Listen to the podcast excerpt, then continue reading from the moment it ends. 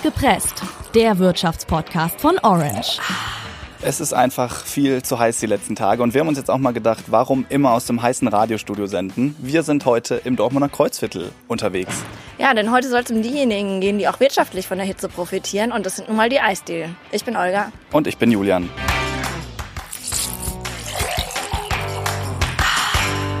In Deutschland wurden letztes Jahr 319 Tonnen Speiseeis produziert. Also jetzt nicht nur in den Eisdielen, sondern auch das Speiseeis, was ihr zum Beispiel im Supermarkt kaufen könntet.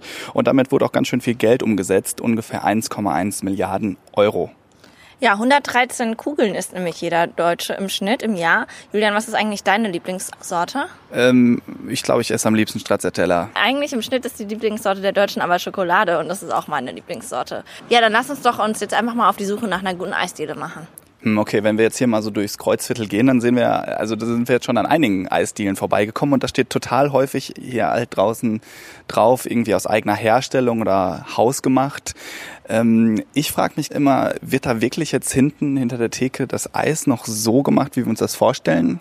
Die Frage ist ja schon, was heißt jetzt eigentlich so hausgemacht oder aus eigener Herstellung? Und das haben wir euch auch mal gefragt. Ja, ich stelle mir vor, dass das vielleicht mit regionalen Zutaten gemacht wurde mit frischen Früchten, mit keine Ahnung, Milch oder Sahne aus der hauseigenen Bäckerei oder aus Dortmund, aus der nahen, nahen Umgebung. Aber natürlich muss das selbst gemacht sein. Also äh, irgendwie genug Früchte reinmachst, genug äh, Nüsse und so weiter und so fort. Dass die ganzen Zutaten halt irgendwie von den Leuten selber zusammengesucht worden sind und die mit eigener Rezeptur dann alles zusammenmischen.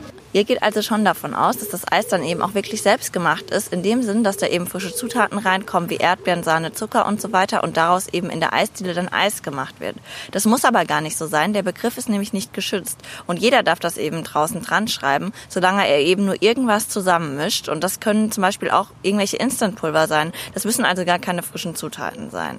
Und dass das bei so vielen Eisdielen eben so ist, darauf weist einfach schon hin, dass die Auswahl bei den meisten so groß ist. Viele Läden haben nämlich über 30 Sorten da vor Ort und so viele frische Zutaten und so weiter, das können die eigentlich gar nicht alles selbst da ähm, vor Ort haben, um das dann eben zu produzieren. Aber wie ist das eigentlich, wenn das Eis wirklich selbst gemacht ist? Das wollen wir jetzt hier im Dortmunder Kreuzviertel einmal herausfinden. Wir sind jetzt gerade im Hitzefrei im Dortmunder Kreuzviertel und neben mir steht Shahab Nuri, der Inhaber des Ladens und äh, deswegen mal meine Frage an dich, Shahab. Ähm, wie stellt ihr das Eis her, was ihr hier verkauft? Ja, wir stellen unser Eis komplett selber her. Also wir setzen komplett auf ähm, natürliche Zutaten und arbeiten komplett ohne Konservierungsstoffe und ohne Farbstoffe.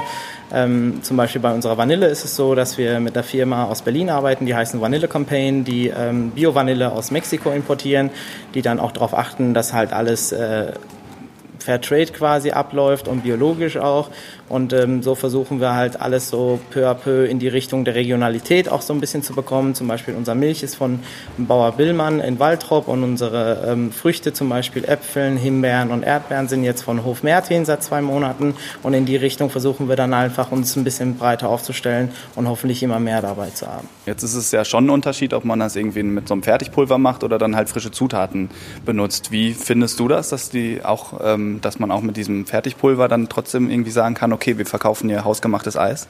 Ach, da will ich mich gar nicht eigentlich einmischen. Am Ende schmeckt man das ja im Geschmack selber hergestellt, ist ja auch nicht gelogen, machen die ja auch.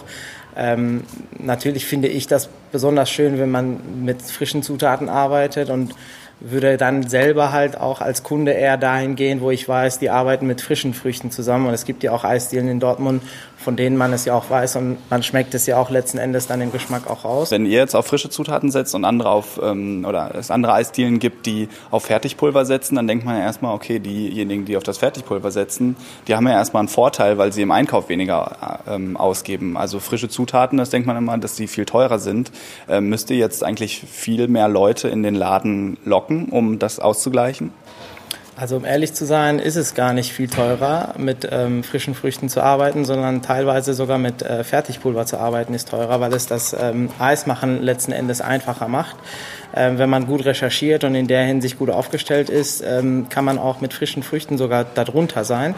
Ähm, unser Eis kostet zum Beispiel jetzt im Verkauf 1,20 Euro. Ähm, mittlerweile ist es so, überall fast so geworden, dass man auf jeden Fall über 1 Euro zahlt. Aber ähm, wie gesagt, unser Eis ist natürlich qualitativ ein bisschen hochwertiger, deswegen halt auch ein bisschen im Preissegment ein bisschen höher. Ähm, das müssen natürlich die Leute dann verstehen, warum das jetzt ein bisschen teurer ist. Und dafür sind die, glaube ich, auch bereit zu bezahlen.